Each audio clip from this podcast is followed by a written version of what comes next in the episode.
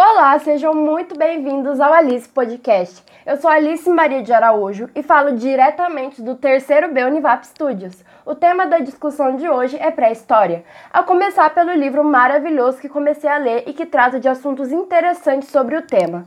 O nome dele é Sapiens, uma breve história da humanidade, e foi escrito por Yuval Noah Harari. Eu tô adorando a leitura desse livro, principalmente porque ele abre a nossa mente sobre aquele período. A gente geralmente pensa que o povo pré-histórico não tem nada a ver com os humanos contemporâneos, eu resolvi nesse podcast de hoje separar algumas análises interessantes do autor. A começar por uma que eu achei super curiosa.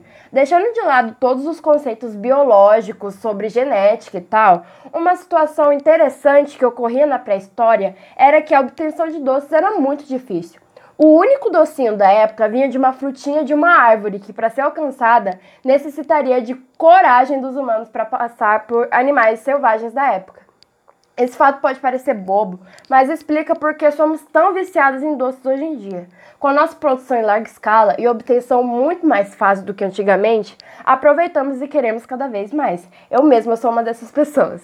Outro fato curioso e polêmico que o autor retrata é o da Revolução Agrícola. Ao contrário do convencional, ele descreve esse período como a maior fraude da história, porque, segundo ele, o Homo sapiens foi domesticado pela planta e não o contrário. Nesse período, passamos a nos multiplicar exponencialmente, mas com uma qualidade de vida péssima.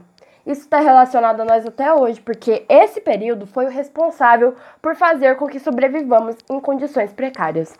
Outro ponto curioso foi que nesse período surgiu a chamada realidade imaginada, que relaciona nossos pensamentos, nosso cotidiano e a nossa consciência.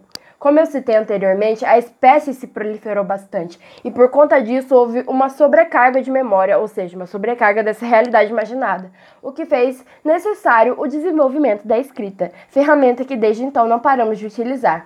Gostaria de dizer por fim que estou adorando a leitura desse livro e o recomendo para todos. O tema é super interessante, vocês não vão se arrepender. Ficamos por aqui com mais uma lista podcast. Vejo você semana que vem aqui no terceiro B Univap Studios. Tchau, tchau!